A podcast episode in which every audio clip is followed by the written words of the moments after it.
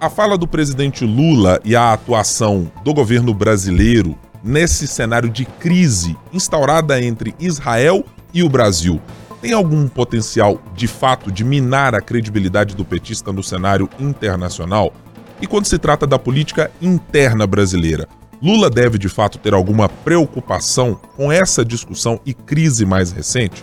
Esse é um dos assuntos que nós vamos tratar no 3 sobre os 3, mas também vamos falar sobre Belo Horizonte, a cidade que tem dificuldades para ter um bom metrô, também tem muitas dificuldades para ter ônibus de qualidade.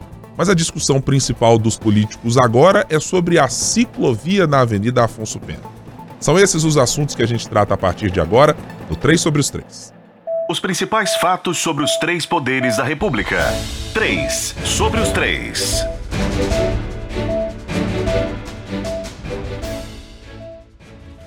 Olá, tudo bem? Seja muito bem-vindo, seja muito bem-vinda. Você está nos acompanhando no podcast que semanalmente trata dos três poderes da República: o executivo, o legislativo e o judiciário, sempre trazendo alguma interface entre o que acontece na política nessas três esferas de decisão.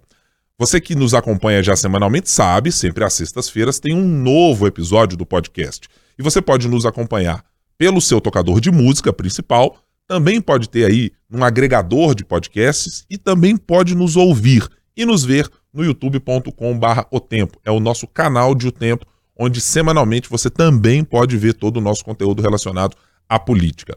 Para conversar comigo e debater os temas desta semana do sempre trio de comentaristas da Sempre Editora, está de volta depois de um curto período de descanso Marina Schettini, editora de política do Jornal Tempo. Como vai, Marina? Tudo bem? E aí, Guilherme, eu tô ótima. Muito bom estar aqui de novo com você, com a Fran, todo mundo que acompanha a gente. Acima de tudo, descansada, Marina? Descansada. Muito bem. Uma porque folguinha. Uma folguinha, porque o noticiário político, olha, não tá dando refresco, especialmente para os lados desta moça que a gente vai chamar agora, Francine Ferreira, nossa editora-chefe de O Tempo em Brasília. Oi, Fran, tudo bem? Tudo calmo por aí? A política está te deixando ter algum descanso, algum respiro, como a Marina tem conseguido? Como vai? Oi, Ibrahim. Oi, Marina. Pois é, o noticiário não para, né? E a gente está aqui, tá aqui acompanhando tudo. E hoje, no dia que a gente grava, só tem só 15 depoimentos na PF e a posse de Flávio Dino no STF, né? Então tá tranquilo. tá muito tranquilo. É um, é um ambiente muito sadio, é, tranquilo, para a cabeça do jornalista é sempre muito legal. Tem quase nada para fazer nos dias como esse. Mas bom, as coisas vão se avolumando e a gente está sempre aqui tentando colocar um pouco de perspectiva naquilo que passou na semana. Às vezes é aquilo que aconteceu no mesmo dia em que a gente grava. Mas hoje a gente vai tratar, é, começando aqui o podcast, digamos, da última crise internacional contratada e autocontratada pelo governo brasileiro na relação com Israel. Tivemos o presidente Lula participando de uma das suas viagens internacionais na última semana e dizendo algo que chocou uma parte da comunidade brasileira, chocou ao Estado de Israel, e, e a gente pode detalhar mais se é exatamente o Estado de Israel ou se o primeiro-ministro exatamente, ou uma parte do governo de Israel, porque falar em povo judeu talvez seja um pouco além da coisa, é, mas é fato que tivemos um problema diplomático criado a partir de uma menção do presidente Lula e de uma comparação feita por ele de que a atuação de Israel no conflito com o grupo terrorista Hamas e a resposta que tem sido dada por Israel na faixa de Gaza se assemelha a momentos e o momento específico chamado Holocausto, de dura memória para todos nós, mas também servindo sempre de um ensinamento sobre o quão ruim pode ser a humanidade e o quão precisamos estar sempre vigilantes para que isso nunca mais volte a se repetir. Bom, Dito isso, o governo brasileiro se embrenhou numa boa briga com Israel e está, dia após dia, escalando essa discussão com palavras muito duras do ponto de vista da diplomacia, tanto nas menções feitas por Israel quanto nas respostas feitas pelo governo brasileiro. O presidente Lula foi chamado agora de persona non grata pelo atual governo de Israel. Então, primeiro quero colher de vocês as impressões passados alguns dias desse início de polêmica. E vou começar por você, Fran, para saber exatamente pelos ares de Brasília é, e olhando pelo nosso noticiário, isso tem de fato grande proporção. Mas é mesmo, do tamanho que a gente tem visto, é um problema muito grande mesmo para o governo brasileiro resolver?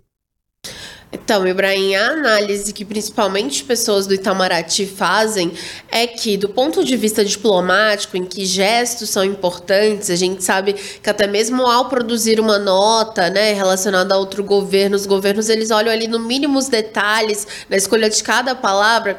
Realmente, ao comparar o que está acontecendo na faixa de Gaza, mais especificamente né, a ação do governo de Israel em relação aos ataques do Hamas, quando o presidente presidente Lula compara aí com o Holocausto, é, ninguém estava esperando. Foi realmente um improviso dele ali que, que aconteceu e depois disso, como é a posição de fato do presidente, não foi algo que ele falou sem pensar, é algo realmente que ele já falava com pessoas próximas a ele, que já se discutia aí nos bastidores, né, e tudo, e ele só levou aquilo que se falava antes no reservado para o público. É, foi pegou principalmente o corpo diplomático de surpresa, né? E o que mais pegou de surpresa ainda foi a decisão do presidente, aconselhado aí pelo Celso Amorim, né? Que é o ex-chanceler, é, né? E atual aí assessor para esses assuntos internacionais, justamente que o governo não vai ceder. Então, assim, o que a gente vê, como você bem disse, é essa crise escalando, mas há uma avaliação também que isso se tornou muito mais uma briga é, entre aspas, vamos dizer assim, entre o governo de Israel e o governo brasileiro. Então, no sentido, tem gente que tem utilizado até o termo circo, né? Porque tanto Netanyahu quanto outros membros aí do primeiro escalão do governo de Israel, eles têm é, tweetado, têm falado aí, né, de forma bem firme, usando palavras que a gente não tinha visto em outras oportunidades, pelo menos não eu. E o que a gente vê é que o governo está respondendo na mesma altura, só que agora por meio de Mauro Vieira, né, que é o ministro de Relações Exteriores, que desde que ele assumiu aí esse cargo não tem tido um segundo de paz, né? Então, assim, o que se brinca até é que o presidente arruma as brigas e depois o Mauro Vieira é quem trabalha aí para tentar consertar a situação. Então, só que a grande questão, Ibrahim, foi que quando o presidente falou, o Lula falou ali e fez essa comparação, até, um, até no momento ele falou, pô, pode ser pode ser que tenha que se retratar mesmo. Mas a partir do momento que o governo de Israel levou o embaixador do Brasil em Tel Aviv para lá no Museu do Holocausto e tudo aquilo, ali o governo brasileiro falou assim, eles estão querendo, digamos que transformar isso numa questão midiática. Então a gente não pode cair nesse jogo. E é de fato que se formou. É tanto veio aquele pedido de impeachment, né, da oposição em relação ao presidente Lula, só que todo mundo já tá avaliando que isso vai ser barulho, Lira não vai levar isso para frente. Agora, é, Aí essa crise que a gente estava vendo ali, Brasil e Israel, hoje está concentrado Brasil e Israel. Pelo menos no corpo diplomático tem que se falar do El. Vai ficar nessa briga, vai ficar isso mesmo, vai continuar escalando ou não, mas pelo menos a avaliação que eles fazem hoje é que isso vai ficar restrito ali a essa relação e que isso de certa forma não impacta em outras. Agora, eu acho que o impacto que pode ter para o presidente Lula, se a gente for pensar, é na questão das eleições, né? E também na questão da relação dele com determinada base no Congresso Nacional, principalmente a bancada evangélica, com quem ele já estava tendo atritos em função daquela do fim, né, da isenção fiscal para líderes religiosos. Então, internamente, o problema que o presidente vai ter agora é durante as eleições virar para o público dele, o público que ele está tentando buscar de evangélicos e tudo, para tentar colocar um pouco de panos quentes na situação e com a bancada evangélica, que aí quem vai fazer as honras, quem vai lidar é Alexandre Padilha. Mas do ponto de vista internacional, a tendência, né, vai saber, tudo muda, mas a tendência até agora é que o presidente permaneça em silêncio, fique quieto aí para que Vieira conduza toda essa situação. Então, você, Fran, guarde ainda no seu caderninho algumas dessas coisas da política nacional, que nós vamos voltar ainda nessa temática, porque eu acho que ela tem pontos importantes ainda a serem explorados por nós. Marina, queria também a sua avaliação sob o ponto de vista macro. O governo brasileiro e o governo de Israel, nessa discussão, que parece de fato, concordo plenamente com a Fran, parece muito mais uma disputa política de governos específicos, ou seja, que estão temporariamente com perspectivas de visões de mundo diferentes e que, por uma fala evidentemente desastrada do presidente Lula, e não acho que no todo, acho que na comparação em relação ao Holocausto, criou essa celeuma eh, diplomática que havia encontrada pelos países para dialogar. Mas ela é muito mais política no sentido de um embate que é quase eh, interno, né? É de uma disputa de quem está usando narrativas e ferramentas que a gente vê no dia a dia da política local. Internacionalmente, você vê de que maneira essa posição do Brasil e de Israel? Eu concordo demais com a Fran. Eu acho que vira uma briga mesmo política de dois governos. Eu acho que o Lula acaba dando ao Netanyahu uma bandeira que ele precisa no momento que ele está acuado. Então ele precisa de apoio. Ele já não tinha apoio antes do ataque do Hamas no 7 de outubro, então ele ganha uma sobrevida. Agora ele já volta, ali ia ficar difícil justificar as ações dele, então ele dá para ele uma, uma bandeira, deixa o Lula em maus, maus lençóis com os evangélicos. Então Lula é o algoz dos evangélicos, o Netanyahu vai de algoz à vítima, né?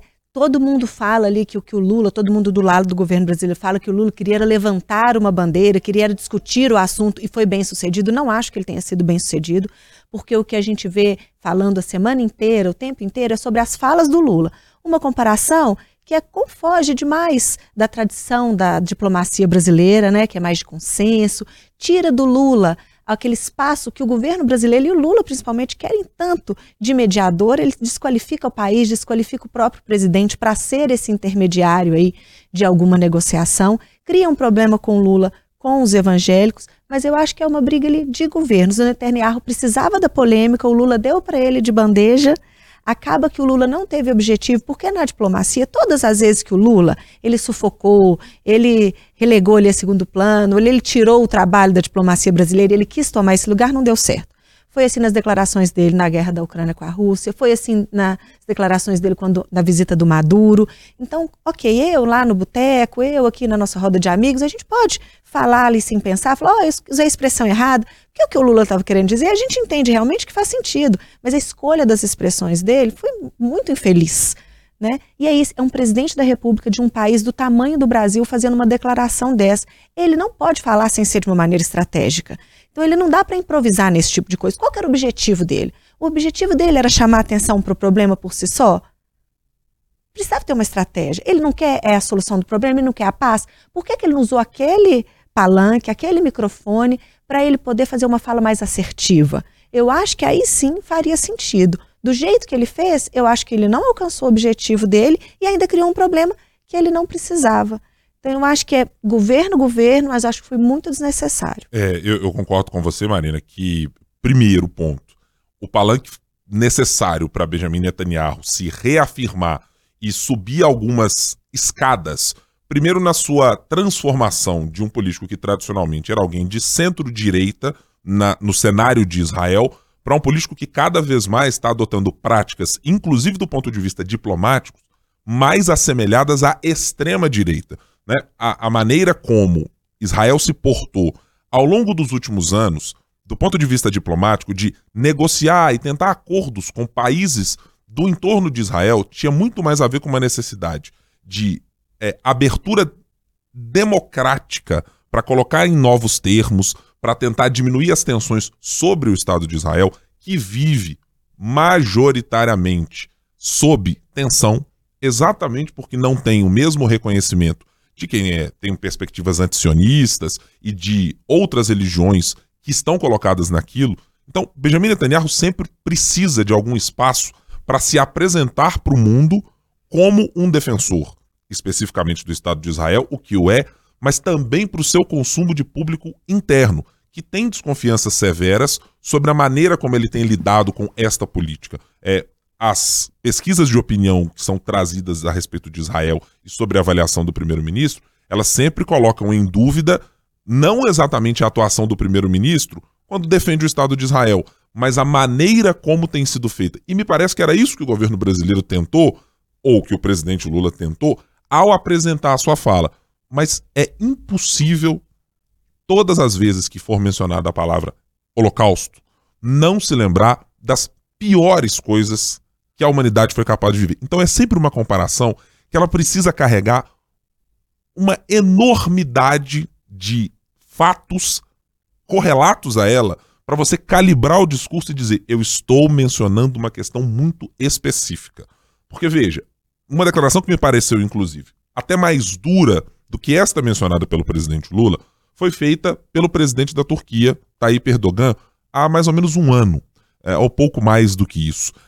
E quando ele dizia, bom, eu vou pegar aqui a frase para não, não é, errar na medida. Ele disse o seguinte quando foi perguntado sobre a situação é, de Israel e da Palestina e de como se resolveria o conflito.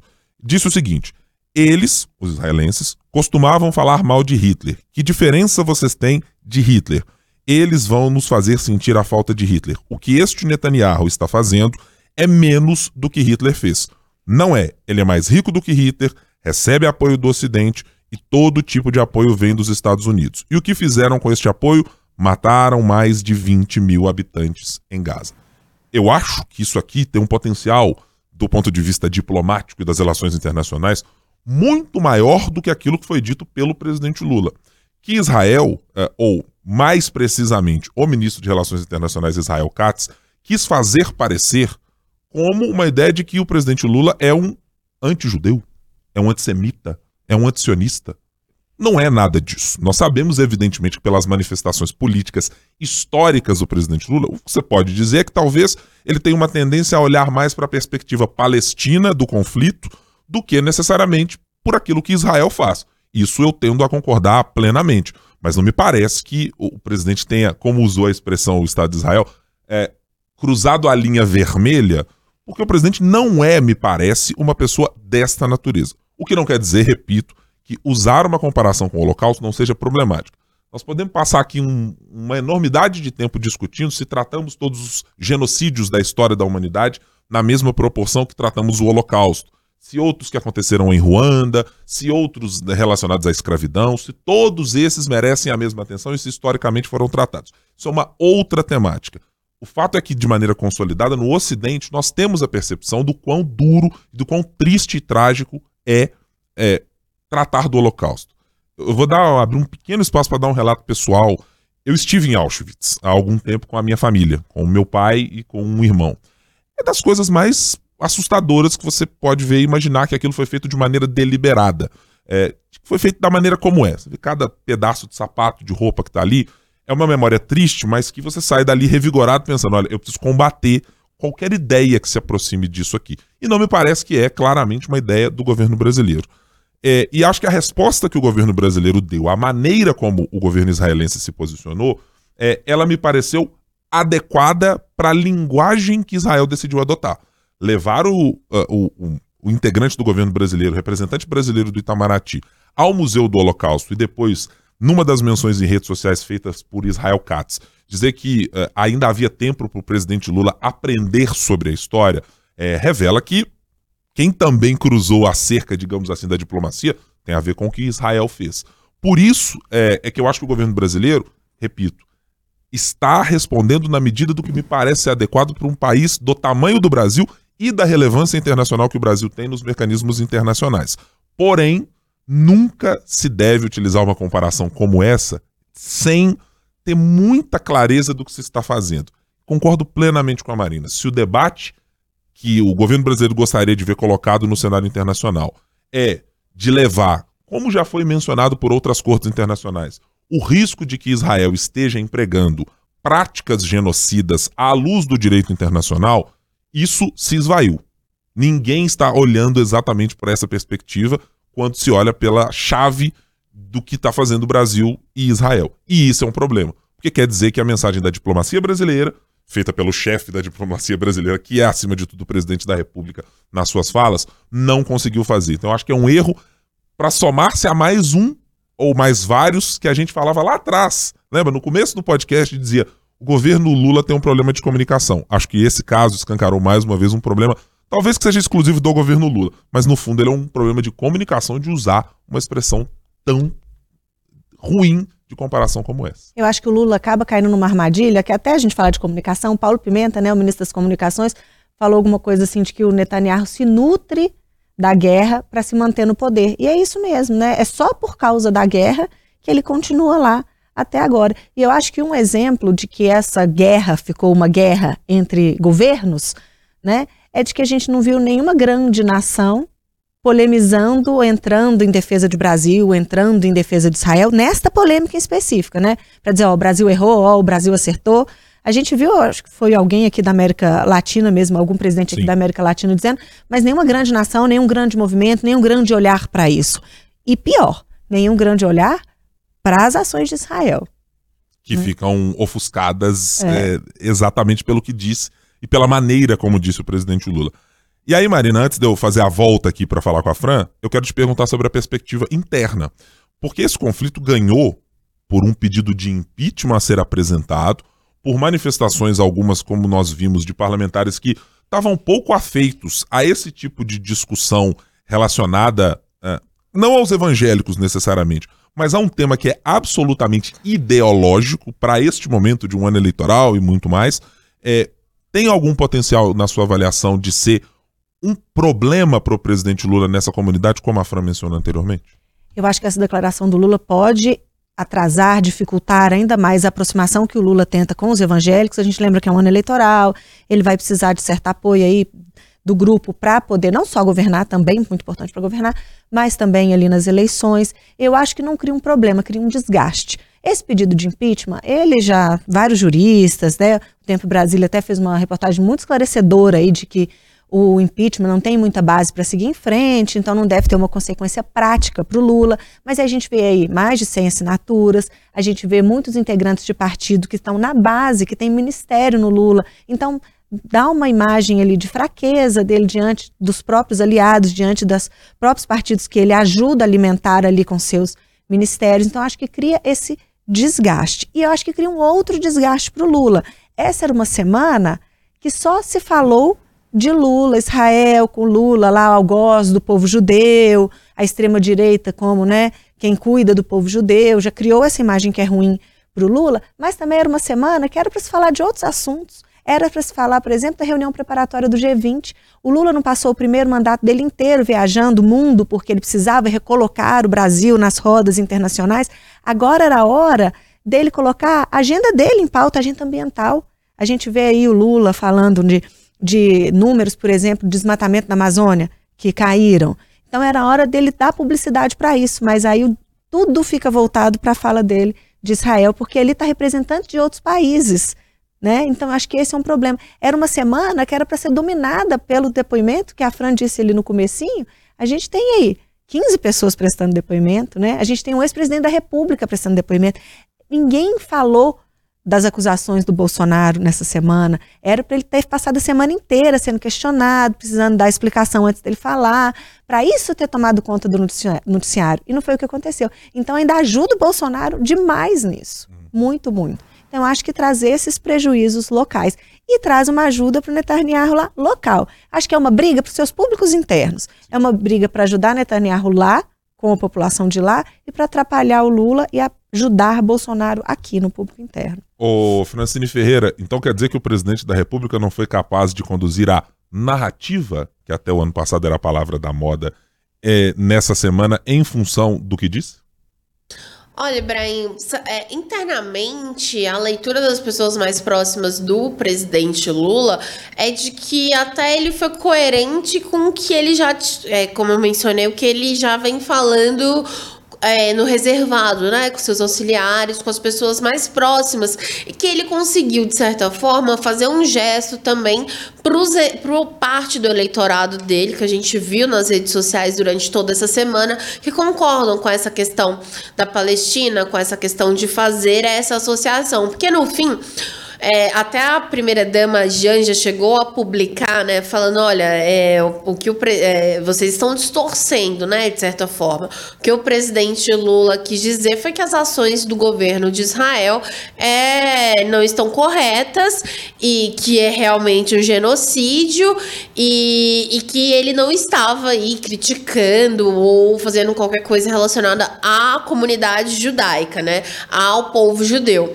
Então, assim, é, internamente para a bolha, para a base ali, esse discurso faz sentido. Esse, esse discurso do presidente caiu como uma luva, assim, no sentido de que eles queriam que o presidente até também falasse isso. Até porque também o presidente não está muito preocupado com isso, com isso do impeachment, porque entende que isso é muito mais um barulho da oposição, por mais que tenham sim pessoas da base assinando. E ele entende também que a crise com a bancada evangélica em relação não só a essa fala, né, do Holocausto, mas também em relação à questão das emendas e da, do fim da isenção para líderes religiosos, também pode ser contornada de outras formas. Outras formas seriam o quê? Negociação puramente política, sem essa questão, essas questões de ideais e tudo. Então, assim, para o presidente, tá claro, conseguiu agradar, de certa forma, ali, a, é, parte do eleitorado, parte do eleitorado, e conseguir, e com a, digamos assim, que com essa base volante, né, com essa base aí que se move o tempo todo,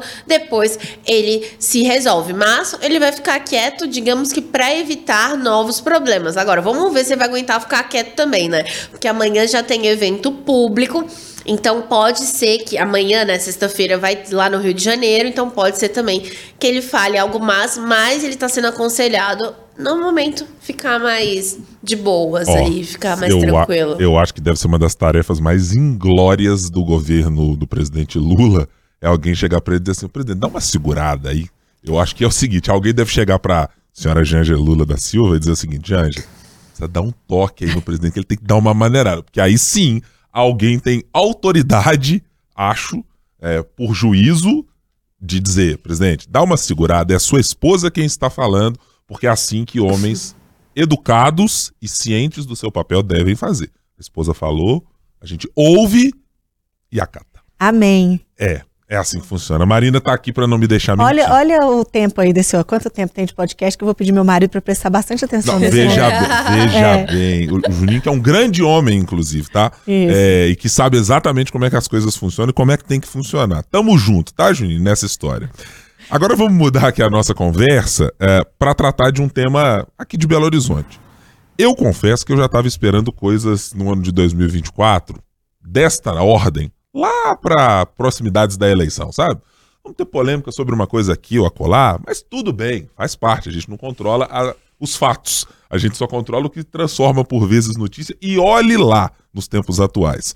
Mas eis que chegamos a este ano de 2024 com uma polêmica instalada. A Prefeitura de Belo Horizonte decide fazer uma ciclovia na Avenida Afonso Pena, uma avenida larga, conhecida na cidade, numa cidade que sabemos muito bem não tem metrô até o Alto da Afonso Pena, não tem metrô até a Pampulha. O serviço de ônibus, a gente não precisa nem dizer do dia a dia do Belo Horizontino o quanto ele é ruim, precário, distante do ideal. Mas os nossos líderes políticos, prefeito de Belo Horizonte com a sua proposta e presidente da Câmara, Gabriel Azevedo, decidem entrar numa polêmica a respeito da ciclovia. Bom, o prefeito defende que ela exista, diz: somos uma cidade que está em busca de uma melhoria da mobilidade, isso é um ativo importante, queremos levar à frente. O presidente da Câmara, Gabriel Azevedo, um defensor ferrenho sempre das bicicletas, tem até uma bicicleta muito bonita, muito bacana, é, e sempre foi visto nos eventos, até no seu último evento de posse, como presidente, por exemplo, da Câmara, foi lá de bicicleta e tal, depois é, teve até brincadeira de que foi com a bicicleta, foi levado de carro e tal, porque tinha um probleminha aqui a colar. Isso ali a gente chegou a fazer brincadeiras com aquilo. E sempre foi tido como um defensor das ciclovias. Mas a Prefeitura de Belo Horizonte e alguns críticos se posicionaram contrários à decisão dele de não apoiar a proposta da Prefeitura de Belo Horizonte de uma ciclovia. O presidente da Câmara chegou aí para a Justiça está questionando, solicitando que a obra seja paralisada e que questões relacionadas à metragem, à construção e tudo mais seja resolvido. Ô, ô Marina Schettini, eu não sei nem que pergunta que eu faço exatamente para você, mas é assim, é campanha eleitoral antecipada ou não é? É campanha eleitoral antecipada. Mas o prefeito Fuad resolveu responder às críticas dos opositores e eu acho que nesse caso ele acabou levando a melhor. Por quê? Por mais que o presidente da Câmara Municipal, Gabriel Azevedo, tenha recorrido ali ao TCE, alegando que o relevo, o trânsito da Avenida Afonso Pena não sejam compatíveis com a instalação de uma ciclovia, o prefeito usou o argumento de que ele está só cumprindo a lei cumprindo o que estava previsto no plano diretor que foi votado lá em 2018.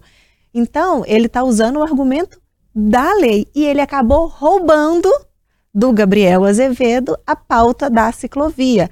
E no discurso dele, ele usou isso muito bem. Na quarta-feira, ele recebeu fez um evento né, lá na prefeitura para receber um abaixo assinado com mais de duas mil assinaturas do pessoal dizendo que apoia a ciclovia. E lá no discurso dele, ele diz: olha só, gente, é o seguinte, é, não é porque Belo Horizonte tem um relevo do jeito que tem que a gente não pode ter ciclovia. É assim em todos os lugares do mundo. Porque o Gabriel Azevedo sempre usa outros exemplos do mundo para falar que a gente precisa né, chegar ali e acompanhar o resto do mundo. Ó, tá todo mundo investindo em outras formas de, de, mobilidade, todo mundo inteiro investe em ciclovias e Belo Horizonte não liga nada a lugar nenhum, que inclusive eu concordo com essa fala dele, as nossas ciclovias por enquanto não ligam nada a lugar nenhum.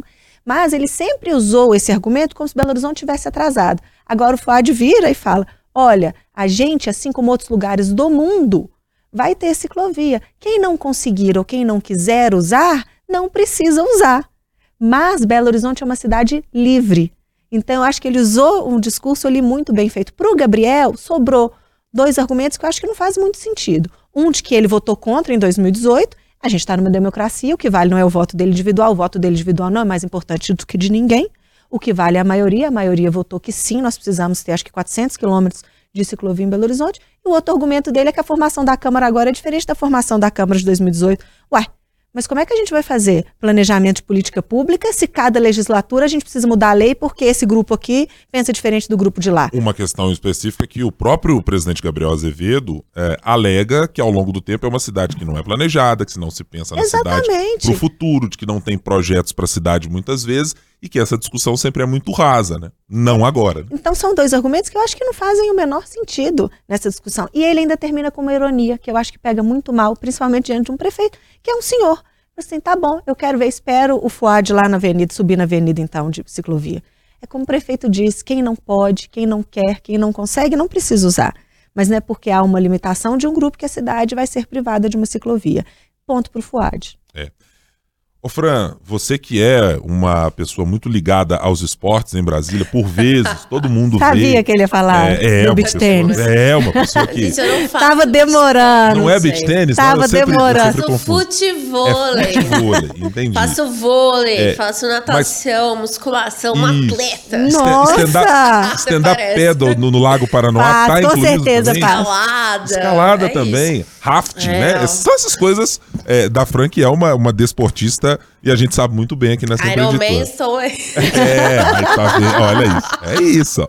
Esse podcast também é saúde, tá? Vocês estão pensando tá o quê? Tá bom. É, ô Fran, na sua análise uh, política a respeito desse tema, é, não, tem, não tem exatamente nada que fuja muito é, do protocolar para um ano de 2024 em que esses dois personagens estão se armando já há algum tempo, diga-se de passagem, para uma disputa que vai acontecer inevitavelmente nas urnas daqui a alguns meses, não?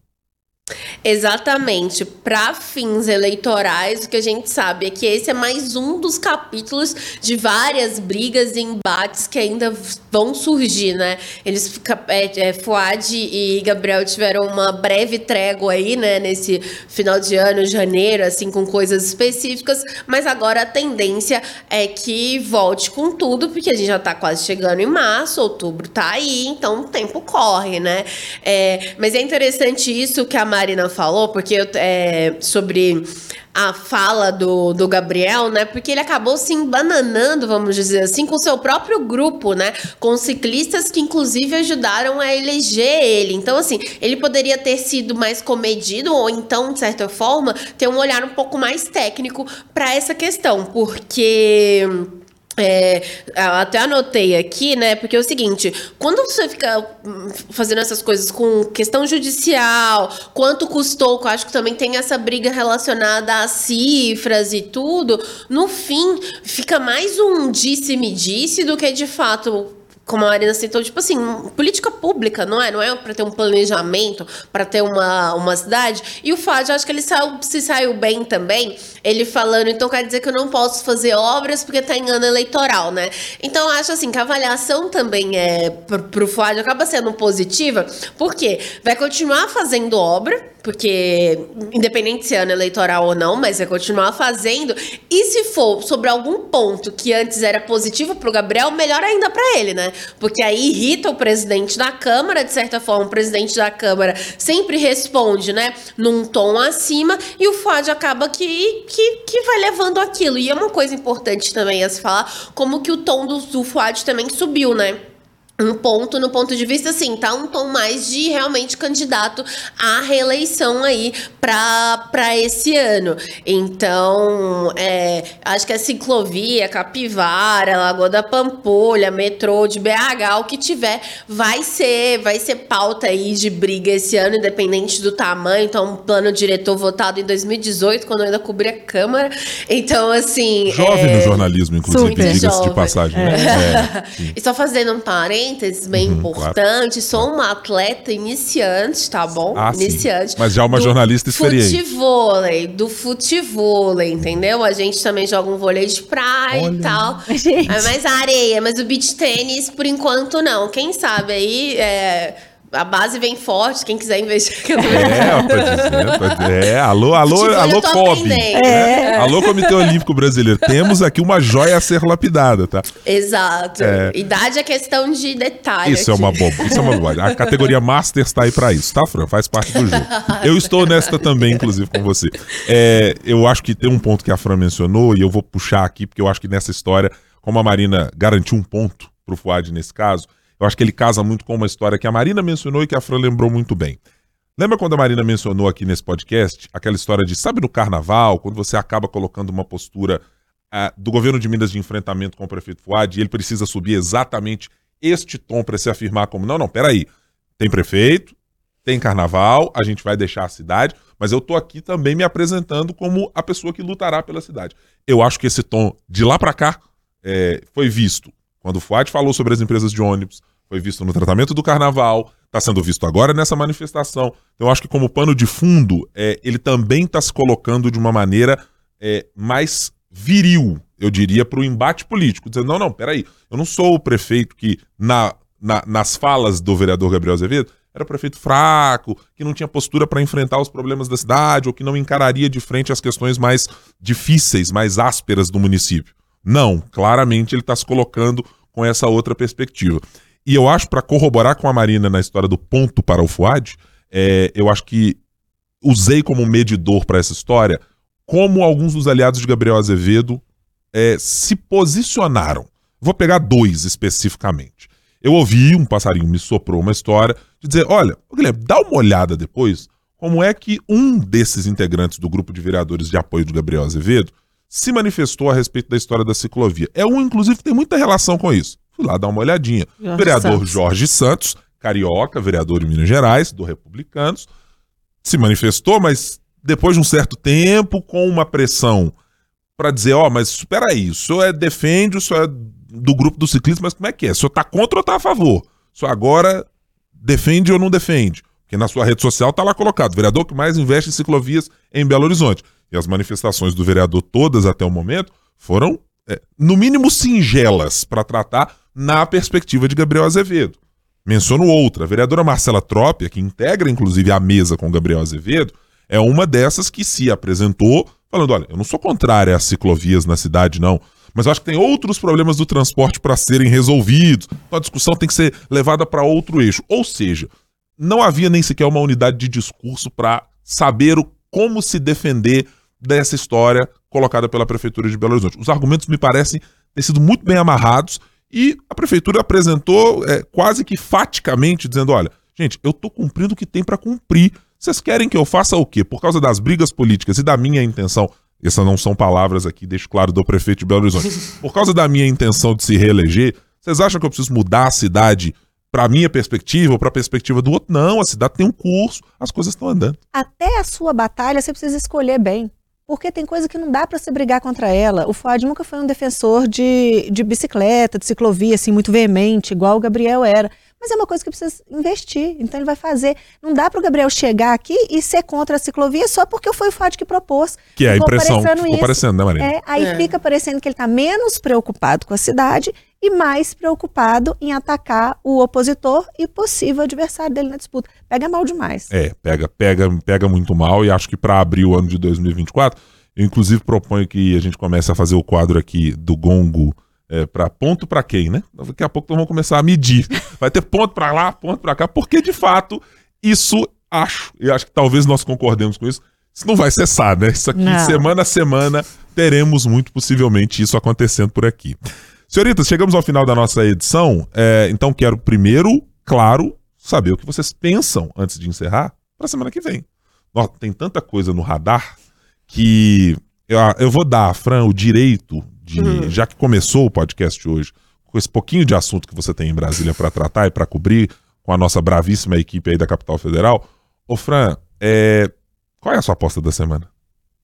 Olha, eu poderia desses dois assuntos aí, tanto de como vai ser o desenrolar, né, desses depoimentos hoje da Polícia Federal, se alguém pode acabar saindo preso, né, é, depois desses depoimentos, porque é importante a gente citar, por exemplo, que o Exército já deixou celas prontas, né, é, então tem toda um, uma expectativa em relação a isso hoje, mas também vai ser interessante ver quais vão ser os primeiros passos de Flávio Dino no Supremo Tribunal Federal. E porque antes, no ano passado, eu tinha falado assim: olha, minha última coletiva de imprensa, a última né? Até essa semana teve. Então eu quero ver como que vai ser isso. Que o próprio presidente Lula falou com ele, ó, é, ministro do Supremo falando nos autos, né? Em entrevista, não é em Twitter. Vamos ver se ele vai cumprir. Eu já acho que não, mas, mas vai ser interessante ver como vão ser esses primeiros dias aí de Flávio Dino na Suprema Corte. Não, a gente te cobra semana que vem e vê se você marcou ponto nessa história, não tem problema. A gente inaugura o quadro assim, tá? É... Tá bem. Mas nem sabia que ah. já tava valendo. Ah, não, pois é, eu esqueci de avisar a regra, né? Não, é, tá, ele tá, tá com essa bem. mania agora, ele cria é. as regras é. não, com a gente eu, gravando. Eu, vou, eu pra é. ser justo, inclusive, eu vou bolar melhor a regra, vou pensar numa hum, maneira mais. Aí, aí você põe em votação pra ver se a gente vai aceitar. E, e, votação, é. tá, tá, eu, eu farei. Isso é o regimento prevê, né? É, Tem nós três somos, somos tá, as colegiado, é, tá, dessa, tá, tá, desse podcast. Trarei uma regra sobre como vamos fazer sobre essa história. Ô, Marina, vai alguma coisa dita pela Fran ou tem alguma coisa para além? Eu estava pensando no desdobramento dos depoimentos, hoje principalmente de como que o Bolsonaro vai se colocar. Mas a Fran falou uma coisa do Dino agora, que eu acho que essa semana a gente precisa ver se três personagens conseguem calibrar o discurso, ou para ser assim mais específico, com a boca fechada, quando precisa ficar com a boca fechada. Dino se tornando ministro do Supremo, Lula que precisa dar uma segurada na boca aí com essa história de Israel, e Bolsonaro na manifestação do dia 25. Porque dependendo do que ele pode, do que ele falar, do que ele disser, ele está mostrando, pedindo para Deus todo mundo a não criticar nenhuma instituição, chega lá só para depender da democracia, né? Então vamos ver se essas três pessoas importantes aqui no nosso país, na política do país, se eles conseguem dar uma maneirada no discurso e o que, que vai acontecer se eles não conseguirem. Eu vou trazer. Ótimo palpite, hein? É, é, é ponto pra Marina? Ponto é pra mim. É ponto pra Marina? De... pra Marina. É, é. Tá, ó, o quadro tá vendo, tá vendo. Não precisa, a gente tá, tá fazendo um teste, assim. É, eu vou eu vou puxar um pouco da coisa que a Marina mencionou aqui de Jair Bolsonaro, mas a minha curiosidade maior não é sobre o que ele vai dizer, porque eu acho que está muito evidente que vai ser uma tentativa de se construir como um legítimo democrata defensor dos mais nobres valores da Constituição de 88. Tenho poucas dúvidas sobre ele fazer algo diferente sobre isso. A minha curiosidade reside é nos aliados. É quem estará no palanque e como se portará no palanque. Porque ainda há uma dúvida sobre governadores vão discursar? Quais governadores irão? Que tipo de manifestação farão? Mesmo aqueles que não forem à Avenida Paulista, vão endossar o discurso que está sendo feito por lá? Não, é exatamente o que queríamos dizer. Porque ali podem ter críticas ao Supremo Tribunal Federal, podem ter críticas direcionadas ao ministro Alexandre de Moraes, uh, ao Congresso e ao senador Rodrigo Pacheco, eventualmente, ao presidente Lula, ou coisas dessa natureza. E eu não sei se todos podem estar na mesma sintonia. E eu acho que vai ser uma calibragem e uma medida interessante para perceber quem são os aliados, que daqui para frente, com o aprofundamento das investigações, estarão alinhados na mesma página, porque será possível dizer: somos os aliados em defesa da democracia, ex-presidente, mas daqui para frente, se cruzar o Rubicão, a conversa passa a ser outra. É, eu acho que esse ato vai ser muito importante em diversos aspectos. O Tarcísio vai mesmo? Ele vai discursar? O que, que ele vai falar? né? Ele vai simplesmente defender a democracia, ele vai defender o Bolsonaro. O Bolsonaro vai conseguir se ater mesmo à defesa da Constituição, à defesa da democracia. É, será uhum. que ele vai conseguir? Será que vai ter algum pastor político ali que vai conseguir Opa. não falar nada do Supremo Tribunal hum. Federal? Eu acho que vai dizer muito pra gente ali isso. É, o tem, Zema vai, não vai? É, pois é. Tem muita tem, coisa pra gente falar. Tem um desses membros da, das igrejas aí, um pastor que tá pagando, inclusive. Exatamente. Será que esse senhor é, vai conseguir ficar sem né? falar nada? É aquela história, eu paguei e falei o que quero. É. Vai ter muita coisa pra gente ver. Fran, é, boa prática de esportes para você nessa próxima semana, tá? A gente se fala na próxima quinta-feira. Super combinado. Vou fazer uns agachamentos, umas flexões. Olha, gente. parece, motivado. Gente. Já, já, já falando série de exercício, negócio que a gente nem sabia. Tô impressionado. É burpee, como é que é? Oh, gente. Esse, esse podcast é saúde. Nós vamos arrumar é. patrocínios pro podcast. Fred J, olha. olha o nosso editor de esportes. Nosso editor de esportes. Grande Fred Me J. Chame. É. Mande pra Olimpíadas. Ah, tá, aí, ó. Tá faltando trabalho em Brasília, tá querendo mais trabalho é. ainda. Tá querendo ir pra cobrir a Olimpíada. Não tem eleição esse ano, tem nada. que nem os três, tem que ver se eu vou conseguir manter minha boca fechada. É. Também, né? Desculpa. Marina, não, imagina. Não, a gente não te desculpa, não. Tá divertidíssimo. Pode continuar, tá? É, Marina, ótimo tê-la aqui também. Boa semana. Obrigada. Até quinta. Muito obrigado para você que nos acompanhou nesta nossa edição do podcast. Gostou? Compartilha, manda para aquele seu amigo aqui. Sabe aquele que você fica discutindo sobre política? Manda para aquele desportista também. A partir de agora você está vendo aqui dicas com a nossa Francine Ferreira, direto de Brasília. Compartilhe sempre o 3 sobre os 3. Estamos no YouTube, no seu tocador de áudio, no seu tocador de podcast, para você sempre acompanhar o que de mais importante acontece na política, nos três poderes, sempre com um trio de comentaristas por aqui. Muito obrigado pela sua companhia. Tchau, tchau.